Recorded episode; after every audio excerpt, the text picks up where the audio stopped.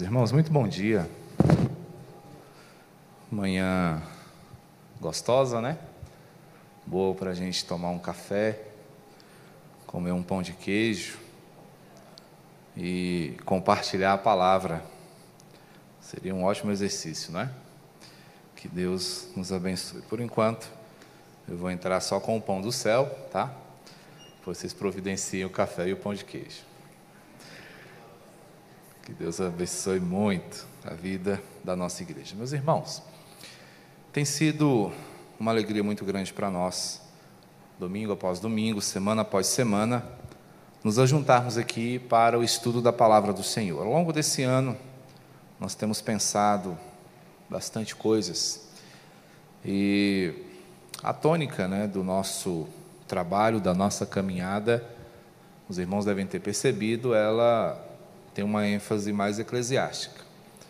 É um caráter do, do meu trabalho. Eu gosto de pensar a igreja. Então, sempre nós estaremos abordando temas voltados para a vida em igreja, para o trabalho da igreja, para a missão da igreja. Eu gostaria que você estivesse orando e pedindo ao Senhor para falar o seu coração nessas oportunidades. Não é uma pauta minha, mas creio ser algo que vem da parte do Senhor para os nossos corações, tá bom? E eu queria hoje pensar mais um pouquinho com os irmãos sobre a igreja. E quem define o currículo da nossa aula é o Senhor por meio do seu enviado, o apóstolo Pedro. Portanto, nós vamos hoje abrir o capítulo 5 da primeira carta daquele santo homem de Deus. 1 de Pedro, capítulo 5, versos de 1 a 4. Enquanto os irmãos abrem, eu quero informá-los aqui que, excepcionalmente, essa semana, em virtude né, do feriado, os irmãos já podem ver o reflexo né, de um feriadão desse. Então, para que os irmãos possam participar com mais tranquilidade, nós vamos excepcionalmente realizar a nossa tarde com Deus na quarta-feira, tá? Então, na quarta-feira, às 15 horas, nós estaremos orando aqui. Ao invés de ser na terça, que é bem o dia do feriado, não é um feriado interessante para nós, é importante que a gente diga isso.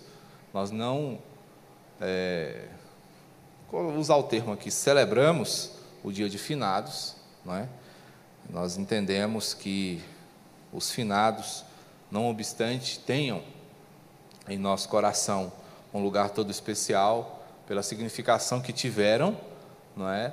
Nós entendemos que eles não são mais é, um assunto da nossa alçada, ou seja, não há nada que nós possamos fazer por eles. É? E o dia de finados ele tem essa perspectiva. Ele é um feriado religioso, mas não possui fundamentação bíblica porque a perspectiva do feriado de finados é a intercessão pelos mortos. E dentro da perspectiva bíblica, nós não encontramos né, nenhuma razão para fazê-lo. Por isso, é um feriado não celebrado por nós, cristãos bíblicos e evangélicos. Até é, pensando hoje no dia da reforma, esse foi um dos temas né, que a reforma combateu, que é a salvação dos mortos, a compra e venda né, das indulgências tinham como objetivo a salvação daqueles que haviam morrido, não é, sem professarem uma fé razoável, né, era isso que se entendia. Portanto, é um dia que o Brasil como um todo respeita, não é? Mesmo você sendo evangélico acaba sendo afetado, então que seja um dia para que você descanse, para que você celebre no Senhor, para que você não é, se volte para as coisas dele, tá bom?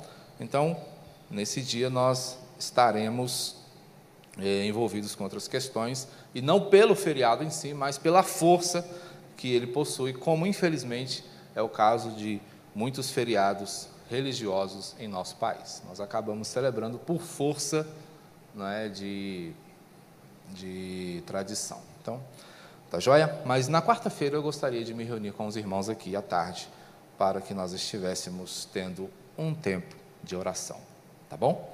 Que Deus abençoe muito a sua vida e que você aproveite essa oportunidade perto dos seus. É uma ocasião interessante para isso. Muito bem, todos acharam? 1 de Pedro, capítulo 5, versos de 1 a 4? Leiamos o que nos diz o apóstolo Pedro nesta passagem, que diz: Rogo-vos, pois, aos presbíteros que há entre vós, eu, presbítero como eles, e testemunha dos sofrimentos de Cristo, e ainda coparticipante da glória que há de ser revelada. Pastoreai o rebanho de Deus que há entre vós, não por constrangimento, mas espontaneamente, como Deus quer, nem por sorte da ganância, mas de boa vontade. Nem como dominadores dos que vos foram confiados, antes tornando-vos modelos do rebanho. Ora, logo que o Supremo Pastor se manifestar, recebereis a imarcessível coroa da glória. Vamos orar? Senhor, fala ao nosso coração nessa oportunidade. Estamos diante da tua palavra, luz para os nossos caminhos. Que possamos, ó Deus, trilhar este rumo bendito, seguindo e servindo ao Senhor de forma obediente e consagrada. Para tanto, ó Deus, fala ao coração da tua igreja e ensina os teus filhos o Senhor pessoalmente, aplicando aos seus corações cada aspecto dos mandamentos sagrados que a tua palavra nos apresenta agora. Nós, ó Deus, em nome de Jesus, humildemente te suplicamos esta graça. Amém. Irmãos, é fantástica a perspectiva de Pedro. Pedro está sendo aqui um pastorzão. E quando a gente pensa num pastorzão, normalmente vem a nossa lembrança, a nossa memória, a imagem daquele pastor carinhoso, paciente, que de forma terna né, e amorosa aconselha e conduz os seus fiéis. E não é errado pensar dessa forma. Mas quando eu falo na perspectiva de ser um grande pastor, quando me refiro a Pedro, estou pensando no cuidado, no zelo daquele apóstolo em orientar a igreja de Deus. É bem verdade que nós temos uma compreensão em termos de religiosidade não evangélica, né, um tanto quanto desfocada da palavra em relação a esse apóstolo. Me refiro ao fato de a igreja romana afirmar que Pedro foi o primeiro Papa da história. Analisando estas linhas que nós acabamos de ler, nós não podemos encontrar base para isso. Porque nós vemos aqui a perspectiva de Pedro como pastor, como presbítero, como responsável pelo povo de Deus, colocando-se em uma posição humilde, uma posição servil, uma posição de alguém que quer o bem das ovelhas do Senhor. E para isso ele não mede esforços em exortar, aconselhar, reorientar. Pedro ele pega firme com as várias áreas onde o povo de Deus transita. Ele fala ao povo na perspectiva dos seus relacionamentos sociais, dos seus relacionamentos institucionais. Pedro chama a atenção da, igreja para as perspectivas profissionais, políticas, como eu já disse, institucionais. Pedro entra nas casas e vai conversar com as esposas, com os maridos, vai orientar a família. E agora Pedro está aqui mexendo em uma outra área muito sensível do povo de Deus, que é a sua liderança na qual ele mesmo é diretamente afetado. Portanto, Pedro, ele não se coloca acima de ninguém, Pedro se mostra aqui um igual, como todo o servo do Senhor. Então, apresento a vocês Pedro, o presbítero. E a ideia de presbítero aqui, meu irmão, é pastor. Presbíteros no grego tem a significação de, de, de bispo aquele que é responsabilizado pelo cuidado do rebanho, o qual vai aferir o seu conhecimento bíblico, teológico, vai orientar a sua caminhada, vai aconselhar. São perspectivas que cada um de vocês podem ter ao olharem para o presbítero Marcos, para o presbítero Sherry, para o presbítero Wellington, para o presbítero Júnior Matias, para o pastor, para todos aqueles que foram investidos de autoridade. Isso toca também na figura dos próprios diáconos. Nós estivemos aqui no início do ano pensando sobre estas coisas e percebemos a seriedade, o zelo que a palavra do Senhor e, consequentemente, o próprio Senhor tem para a formação de seus líderes. E isto, obviamente, não poupa a própria igreja, porque até para sermos igreja, nós precisamos também entender o que estamos fazendo aqui. É por essa razão que nós somos zelosos com o ensino da doutrina, com a orientação daqueles que vão compor a família do Senhor aqui na primeira igreja em Sobradinho. Então se requer toda uma elaboração. Pedro aqui, portanto, se apresenta, meus queridos, como aquele que é responsável pela igreja local. E ele faz um rogo, ele faz um apelo. E é interessante que Pedro ele não se vale da premissa de alguém que pode usar a sua autoridade. E Pedro a usa mas de forma cortês.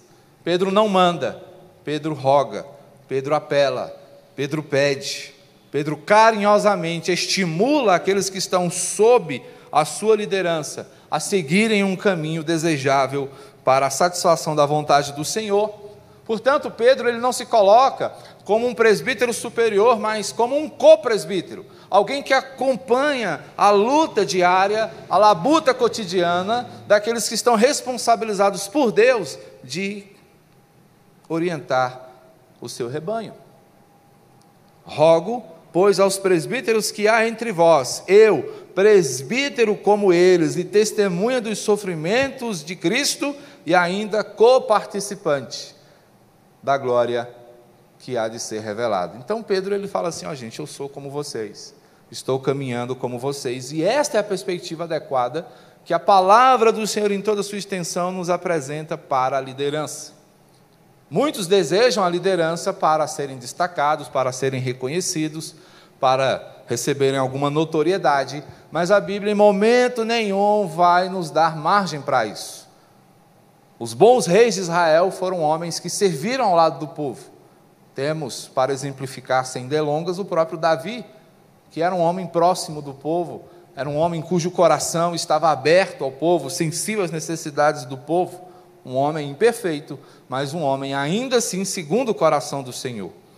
Então, Pedro se coloca aqui na condição de alguém que está sujeito às mesmas coisas, alguém que é exortável, alguém que é ensinável. Pedro não está acima de ninguém. Pedro não assume aqui uma postura papal. Pedro assume uma postura servil. Por quê? Pedro tem uma compreensão muito interessante. O supremo pastor não é ele, é Cristo. É a esse pastor que ele deve satisfações, porque ele é o cabeça.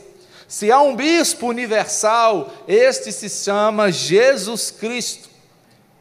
Se há um bispo ao qual nós devamos beijar a mão, esse é o próprio Jesus.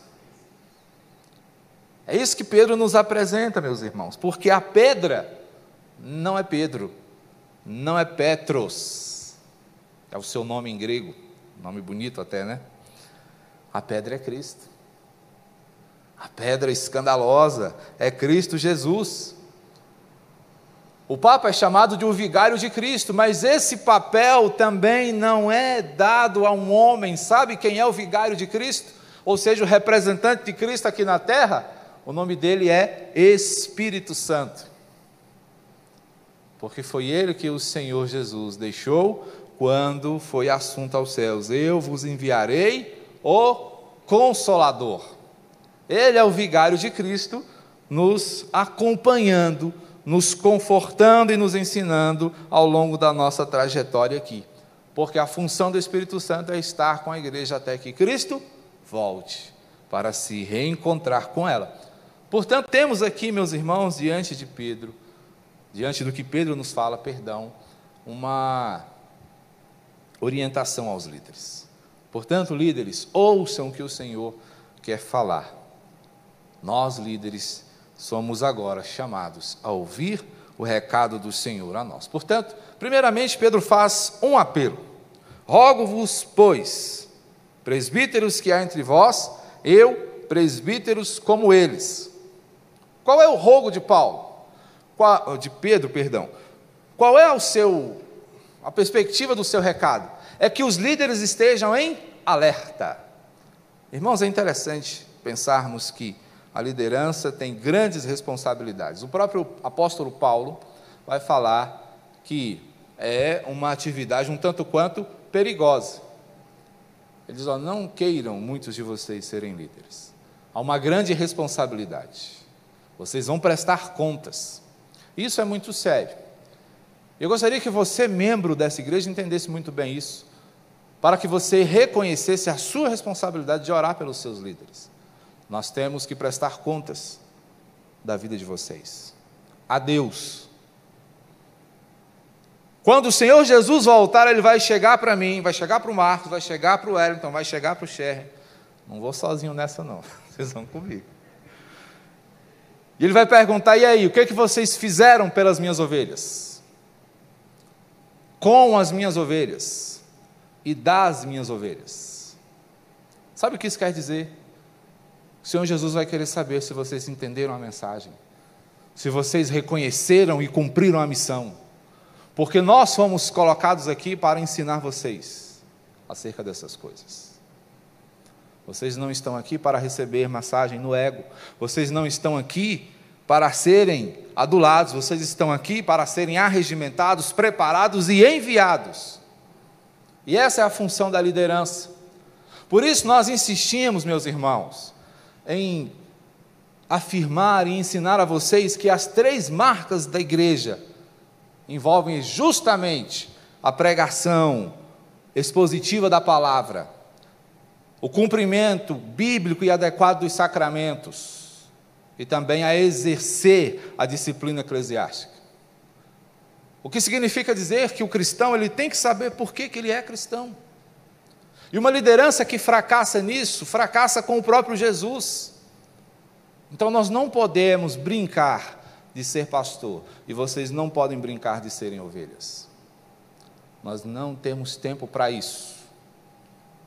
E eu até confesso a vocês uma coisa, meus irmãos, aqui falando como igreja do Senhor, nós temos dormido no ponto.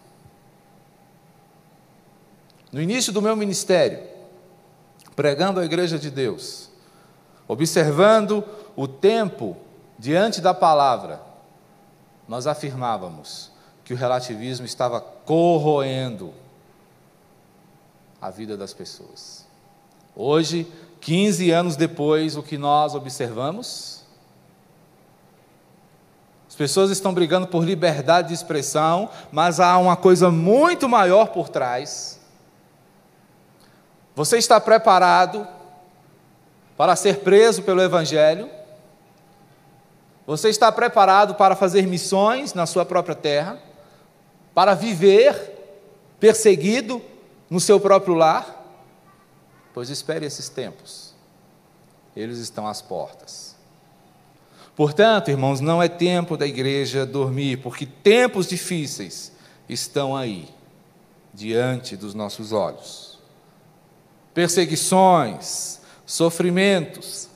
E durante esse tempo cabe à liderança do povo de Deus conduzi-lo como modelo. Portanto, o Senhor tem algumas perspectivas para nós dentro dessa, dessa linha. E o primeiro aspecto do, do apelo de, de Pedro é que os líderes assumam suas responsabilidades. E que responsabilidades a liderança tem? A primeira delas, cuidar do rebanho. Pastoreai o rebanho de Deus que há entre vós. Cuidar do rebanho envolve proteger.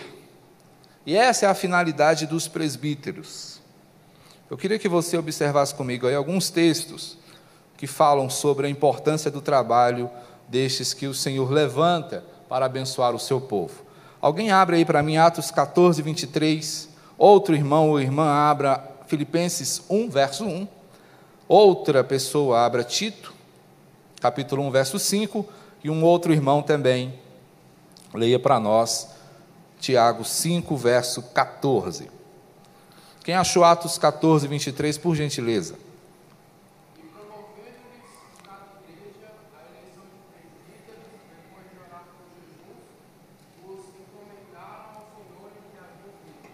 Olha só, aqui igreja primitiva formatando a sua liderança. E em meio a orações, imposição de mãos, que é a investidura nesse cargo, nessa responsabilidade, esses irmãos foram destinados a acompanhar a igreja. Quem achou Filipenses 1, 1, por favor?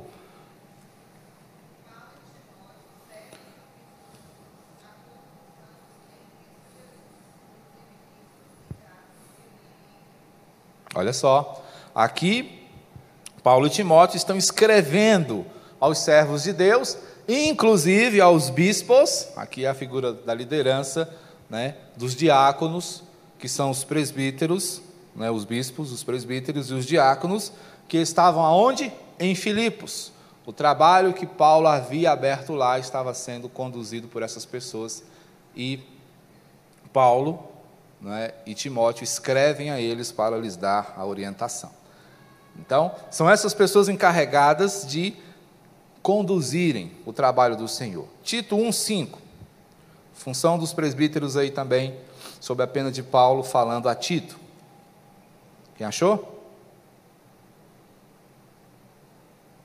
Por esta causa te deixei em Creta para que pusesses em ordem as coisas restantes, bem como em cada cidade constituísses presbíteros conforme te prescrevi. Então, Paulo manda Tito para Creta exatamente para que ele formate uma liderança a fim de que a obra do Senhor se desenvolva ali, faz parte da organização. Nossa igreja, a sua igreja, a igreja presbiteriana, tem esse princípio para que uma igreja surja numa cidade. Ela não precisa ter apenas um prédio, ela não precisa ter apenas condições de pagar suas contas, mas ela precisa ter, principalmente, primordialmente, liderança. Então, enquanto não houver maturidade, nas pessoas para conduzir o trabalho, a igreja não se organiza. Então, essa foi a finalidade de Paulo deixando Tito lá. Tito, você vai ficar aqui para formar a liderança, organizar a igreja. E em Tiago nós vamos ver os presbíteros trabalhando. Quem achou aí para a gente? Pode ler, por favor.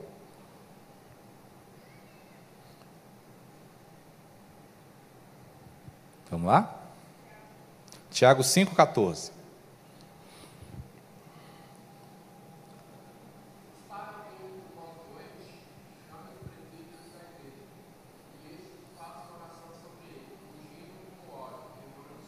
Olha só que interessante. Só vou fazer um adendo aqui, não precisa andar com a garrafinha de óleo no bolso, não, tá? A ideia do óleo aqui, gente, presume tratamento, tá bom? O unguento, que aqui é a referência de óleo, era um medicamento utilizado. Então, o que isso significa dizer é que não basta a oração, ou que a oração também não prescinde o tratamento. Ore, mas procure o médico. Ore, mas tome o remédio prescrevido para você. Prescrito, prescrevido, olha. Ficou gravado esse negócio aí, Alex.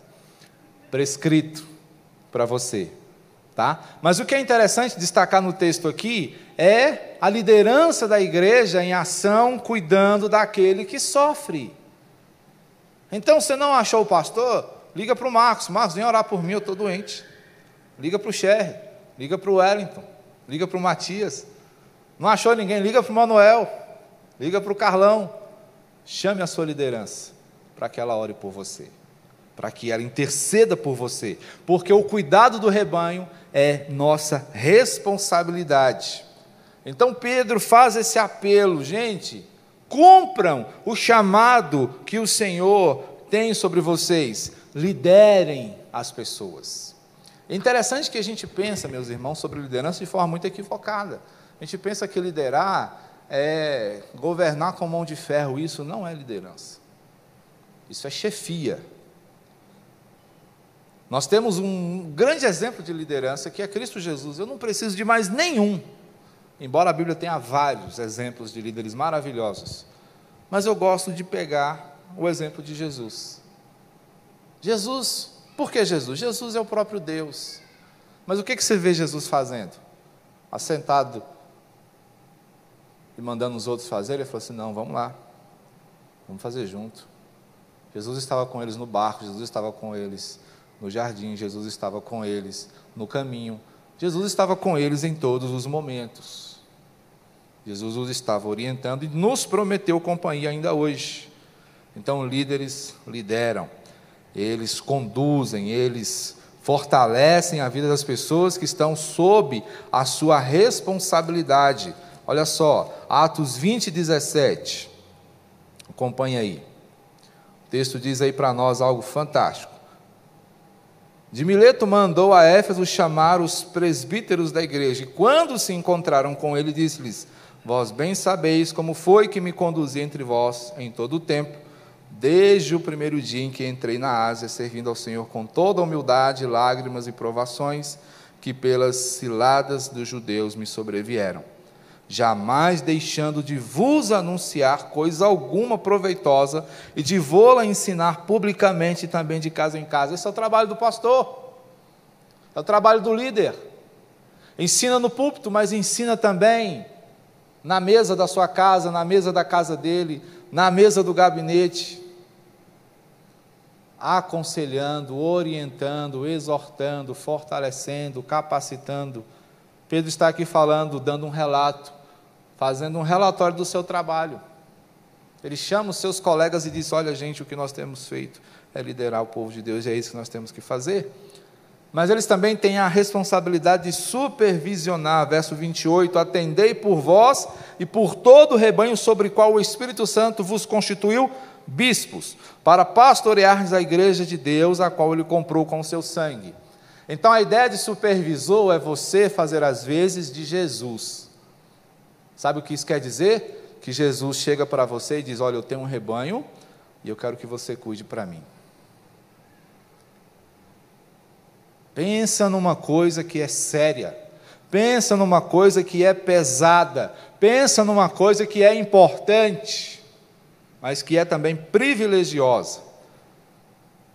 Então, é pastoreio, e é pastorear todos certo? É um trabalho que envolve todo mundo. Por isso, Pedro se reconhece aqui em pé de igualdade com eles, assim como Paulo aqui nessa passagem de Atos. Gente, ele diz: somos nós. Paulo, Pedro, não se colocam aqui como super pastores. Infelizmente, essa figura ainda insiste em permanecer no imaginário da igreja. Muitos pastores se autodenominam super pastores. E muitas igrejas ainda sonham com um super pastor. Que visite todo mundo, ore por todo mundo, aconselhe todo mundo, chegue na hora certa na casa de todo mundo, fale as coisas que todo mundo quer ouvir e ainda assim seja um bom marido, seja um bom cidadão, seja um cara bonito. Eu já perdi nesse ponto. E que não sofra, não chore, não fale jamais. Deixa eu te falar uma coisa: não existe tal homem. Não existe. Portanto, ore pelo seu pastor. Tenha misericórdia do seu pastor. Interceda pelo seu pastor. Pela sua liderança. Pelo seu presidente. Pela sua presidente. Pelo seu diácono. Porque se o seu líder estiver bem, você estará bem porque ele comunicará fielmente as verdades dos céus ao seu coração. Então é tolice desejar o mal para o seu líder. Ore pelo seu líder. E isso envolve, meus irmãos, até as representações nacionais. Quanto mais você amaldiçoar o seu presidente, mais difícil vai ficar para você. É como você desejar que o piloto infarte em pleno voo. Vai sobrar para todo mundo. Portanto, interceda pelo seu líder. Então, Pedro ele se coloca aqui como testemunha. Falou assim: gente, eu vi, participei, sou chamado a sofrer também. Mas o que me é, alegra não é o fato de que eu vou sofrer, mas também o fato de que eu vou me alegrar e vou receber a minha parte na herança. Então Cristo acompanhou o sofrimento de Cristo, de longe, de perto e depois na própria pele, porque ele mesmo foi crucificado. Portanto, irmãos, liderança é isso. Então, é um chamado à responsabilidade. Mas depois de fazer esse apelo, de chamar carinhosamente os líderes à responsabilidade, Pedro os exorta. A ideia de exortar é a ideia de encorajar. Voltemos lá ao capítulo 5 de Pedro para lermos o que ele nos fala. E diz aí no verso 2: Pastoreai o rebanho de Deus que há entre vós. Aí ele segue: Não por constrangimento, mas espontaneamente, como Deus quer. Aqui ele começa a fazer o encorajamento, a exortação. Nem por sorte da ganância, mas de boa vontade. E aí segue, verso 3: Nem como dominadores dos que vos foram confiados, antes tornando-vos modelos do rebanho. Ora, logo que o Supremo Pastor se manifestar, recebereis a imarcessível coroa da glória. Agora aqui, Pedro fala de forma enfática: pastoreiem. O termo aqui pastorear é um imperativo. Pastoreiem, ou seja, façam, não brinquem, não desleixem, sejam zelosos. E a ideia de rebanho, gente, é muito graciosa aqui, porque o Senhor está falando de todo o povo. Não é? O pastor, ele não é pastor de uma ovelha só, ele é pastor de todos. Então, como é que a gente cuida desse rebanho? Tem orientação. E a primeira delas é que deve ser espontaneamente. A maneira de cuidar do rebanho do Senhor é espontaneamente. O que isso quer dizer? Que o dono não sou eu. Pastor nenhum é dono de igreja. Pastor nenhum é dono de ovelha. Pastor nenhum é dono de ninguém. Isso é bom a gente colocar porque isso mostra-nos que o pastor, ele tem a responsabilidade de orientar, ele não obriga. Certo? É mais difícil orientar do que obrigar. Tem hora que dá vontade de ser chefe, porque o chefe manda e senta e espera acontecer. Mas o líder não. O líder orienta, fala, fala de novo, fala mais uma vez. Tá bom? Entendeu? Como é que é mesmo? Vamos lá de novo. Certo? Essa é a caminhada do líder. Então, começa pelo fato de que as pessoas que estão sob a responsabilidade da liderança pertencem ao Senhor. Então, o que, que se tem que fazer por essas pessoas? Primeira coisa, irmãos, que um rebanho requer é alimentação. Então, um rebanho precisa ser fortalecido. Como é que fortalecemos o rebanho de Cristo? Pela Sua palavra. A ceia todos os meses é feita aqui, quinzenalmente, para você não esquecer o seguinte: a sua nutrição espiritual vem daqui. Vai desse pão e desse tiquinho de, de suco, pastor? Não do que ele está comunicando. O que, é que ele está comunicando? Que o sacrifício de Cristo Jesus é que te mantém de pé como cristão. É isso. Nós fazemos quinzenalmente para ficar sempre fresco na sua memória. E quem sabe cheguemos ao dia em que façamos a ceia semanalmente. Para que você nunca se aparte do entendimento do que isso significa. A outra coisa, meus irmãos, é condução. O pastor ele é chamado, a liderança é chamada para apontar o caminho. Gente, é por aqui. Esse é o papel do líder. É mostrar para onde se tem que ir. Foi para isso que o Senhor levantou Moisés, ainda no Egito, para conduzir o povo pelo deserto. Foi para isso que o Senhor levantou tantos reis para conduzir o povo na sua caminhada. É por isso que o Senhor levanta profetas para dizer ao povo que ele não sabia. É por isso que o Senhor constitui bispos, apóstolos. Só lembrando que não tem apóstolo hoje mais, tá? Foram doze e só. Mas a perspectiva apostólica permanece na figura do pastor, da liderança. Então nós precisamos entender que esses são chamados por Deus para apontar o caminho e também para proteger a sua igreja. Ah, mas proteger de quê? Aqui é tão legal, tão gostoso, pastor. Quem é que vai nos fazer mal aqui? A igreja precisa ser protegida, o rebanho de Deus precisa ser protegido dos maus ensinos. Ela precisa ser protegida da sua própria pecaminosidade. E como é que a gente faz isso? Ensinando. Ensinando. Se o rebanho resiste ao ensino, o rebanho se expõe ao perigo. Se o rebanho diz, eu não quero saber, essa mensagem está muito dura, pastor, prega uma coisa mais suave para nós, é como você dizer o seguinte: olha, eu tenho uma ferida aberta, mas não quero que passe nada que arda, passa água aí. A água não vai te causar incômodo, mas ela não vai também tratar seu ferimento. É o que acontece quando resistimos à mensagem do Senhor. Então, espontaneamente significa entender que eu entendo, e todos aqueles que são chamados entendem que devem, devem alimentar, conduzir e proteger o rebanho de Jesus. Uma outra maneira de fazer isso, de cuidar desse rebanho, é voluntariamente.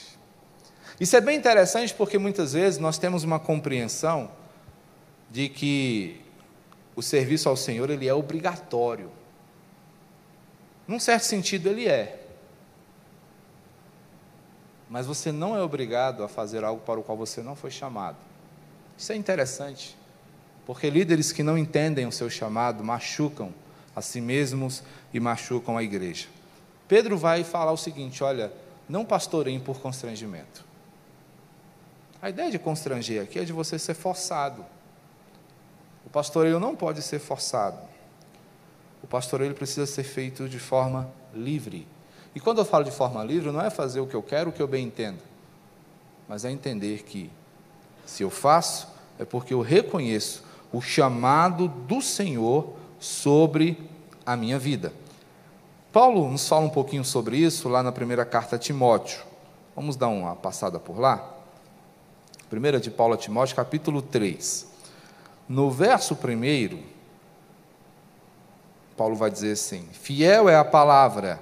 Se alguém aspira ao episcopado, excelente obra almeja. Então, Paulo está aqui dando um 10 para quem diz assim: Eu quero liderar. Coisa boa. Mas entenda que não é uma coisa fácil. Ele vai dizer: Ó, coloca o 2 aí, Alex, por favor. É necessário, portanto, aí aqui tem os, as implicações. Que o bispo seja irrepreensível, esposo de uma só mulher, temperante, sóbrio, modesto, hospitaleiro, apto para ensinar, não dado ao vinho, não violento, porém cordato, inimigo de contendas, não avarento, que governe bem a própria casa, criando os filhos sob disciplina, com todo respeito, pois se alguém não sabe governar a própria casa, como cuidará da igreja de Deus? Não seja neófito, não para não suceder que se soberbeça e incorra na condenação do diabo. Pelo contrário, é necessário que ele tenha bom testemunho dos de fora, a fim de não cair no opróbrio e no laço do diabo. Ufa! É fácil, gente? Não é não. Então, assim, aperta para todo mundo. Né? Então, a gente, ah, é fácil ser pastor, é só subir lá e pregar. É, você não estava comigo em 2003, 2004, 2005, 2006, 2007. Então, há uma preparação, há toda uma uma formulação de pensamentos, de, de, de vida. Porque não é brincadeira, gente. Não é. Paulo vai dizer assim: ah, se eles têm do que se gloriar, eu ainda mais. Pedro, Paulo experimentou coisas fantásticas com Deus. Mas ele falou: isso não é nada. Não é nada. Certo? Então a faculdade é a própria vida, além da formação. Tá? Na igreja presbiteriana ninguém é líder sem formação. Então, gente, o que a gente precisa entender é a liberdade para o exercício dessa obra excelente. Então, estamos aqui pensando em harmonia, harmonia com o chamado e harmonia com a vontade. Então não é fácil, a gente muitas vezes pensa em desistir, mas por causa das nossas limitações. Mas é algo fantástico, maravilhoso e poderoso. Mas é preciso ter cuidado. E Pedro aqui está alertando a liderança sobre alguns perigos que rondam o coração da liderança. O primeiro deles, preguiça. Cuidado com a preguiça. Aqui ainda no livro, na carta, na primeira carta de Timóteo, capítulo 5, Paulo vai falar. 5,17 ele diz: Devem ser considerados merecedores de dobrados honorários os presbíteros que presidem bem, com especialidade os que se afadigam na palavra e no ensino. Então, assim, ele diz: bons pastores, bons líderes devem ser reconhecidos. Especialmente aqueles que fazem o que tem que fazer. O que é presidir bem? É conduzir a igreja do Senhor de conformidade com a vontade dEle. Não é fazer o que eu acho que é melhor fazer. É fazer o que o Senhor sabe que deve ser feito e quer que seja feito. Isso é presidir bem. E presidir bem envolve necessariamente, irmãos, isso vocês não podem abrir mão da exposição fiel da Escritura. Pode ser muito gostoso você ouvir uma palestra motivacional aqui, mas não é para isso que o Senhor chamou pastores. Não é para isso. O Senhor chamou pastores para exortarem, encorajarem a sua igreja, como Pedro está fazendo aqui. Percebam o que, que Pedro está fazendo. Está falando com os pastores: não sejam preguiçosos, estudem para poder ensinar o povo, falem com propriedade, não falem abobrinha no púlpito.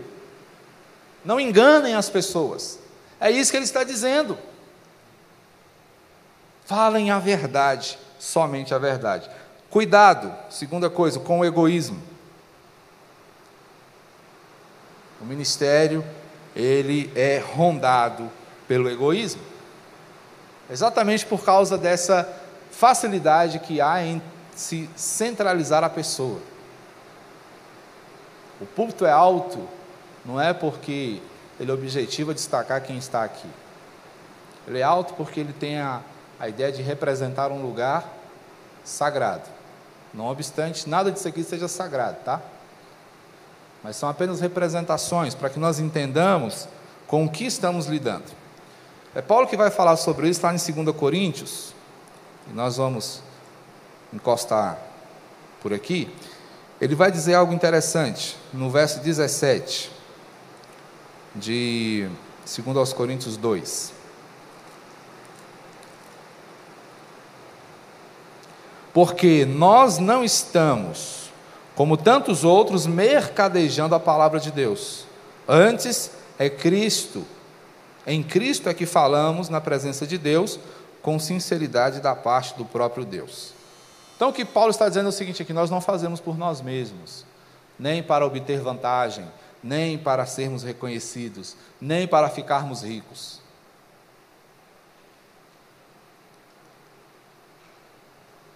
O verso anterior, lá do, de Timóteo, no capítulo 5, Pedro fala, Paulo fala do reconhecimento, né?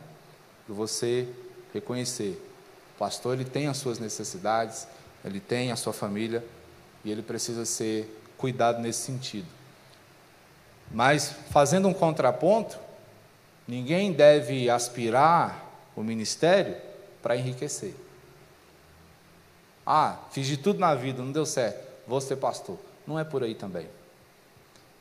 Então, cuidado com o egoísmo e com a displicência. Aqui quem vai falar é um profeta, Ezequiel, lá no verso 34, capítulo 34, perdão. E aqui, nos primeiros quatro versículos, ele vai dizer: Veio a minha palavra do Senhor dizendo: Filho do homem, profetiza contra os pastores de Israel. Profetiza e diz-lhes: Assim diz o Senhor, ai dos pastores de Israel, que se apacentam a si mesmos. Não apacentarão os pastores as ovelhas? Comeis a gordura, vestivos da lã e degolais o cevado, mas não apacentais as ovelhas. A fraca não fortalecestes, a doente não curastes, a quebrada não ligastes, a desgarrada não tornastes a trazer, e a perdida não buscastes mas dominai sobre elas com rigor e dureza. Há um texto interessante do pastor Omar Ludovico, que ele escreveu lá no início dos anos 2000. E ele faz uma comparação interessante. O nome desse artigo dele é sobre pastores e lobos. Você pode procurar, está na internet. E ele vai dizer que os lobos costumam querer os bens das ovelhas, ao invés do bem das ovelhas. Percebam o trocadilho. Eles estão interessados no que as ovelhas podem dar para eles, e não no que eles devem fazer pelas ovelhas. Portanto, Pedro vai destacar para nós aqui que o ministério deve ser exercido de forma espontânea e dedicada, servindo a Deus, para a glória de Deus, para o cuidado das ovelhas, evitando os problemas que podem subir ao nosso coração, como ganância, cobiça, desonestidade e exploração. Portanto, meus irmãos, estejamos orando pela nossa liderança. Não foi possível a gente concluir hoje, mas deixo no seu coração essa perspectiva de intercessão por aqueles que lideram e zelam e velam também por suas almas. Amém? Vamos orar? Bendito Senhor, Salvador precioso, nós te agradecemos, porque, Pai, o pastor principal de nossas vidas é o Senhor, é o supremo pastor, é o que coroa-nos, é o que galardoa-nos, é o que nos sustenta e fortalece. Tem misericórdia, ó Deus, destes pobres homens que o Senhor tem chamado a fazerem a tua obra. Em si mesmos, ó Deus, eles nada podem, mas no Senhor eles conseguem. Portanto, ó Deus, manifesta-se com poder na vida deles, na minha vida, para que possamos seguir, fazendo a tua vontade, abençoando o teu povo. No nome de Jesus, ó Deus, que rogamos esta graça, hoje e sempre. Amém. Vamos nos colocar de pé e receber a bênção? Que a graça de nosso Senhor e Salvador Jesus Cristo, o amor de Deus, o nosso Pai, e o consolo, a orientação e o poder do Espírito Santo, aquele enviado por Jesus para acompanhar a igreja nas suas lutas terrenas, seja com todo o povo do Senhor, fortalecendo e confirmando em sua caminhada até aquele dia em que o encontro com o Supremo Pastor ocorrerá, onde ele mesmo conduzirá as suas ovelhas à eternidade para que com ele elas alegremente reinem e o sirvam por todo sempre e pelos séculos dos séculos. Amém.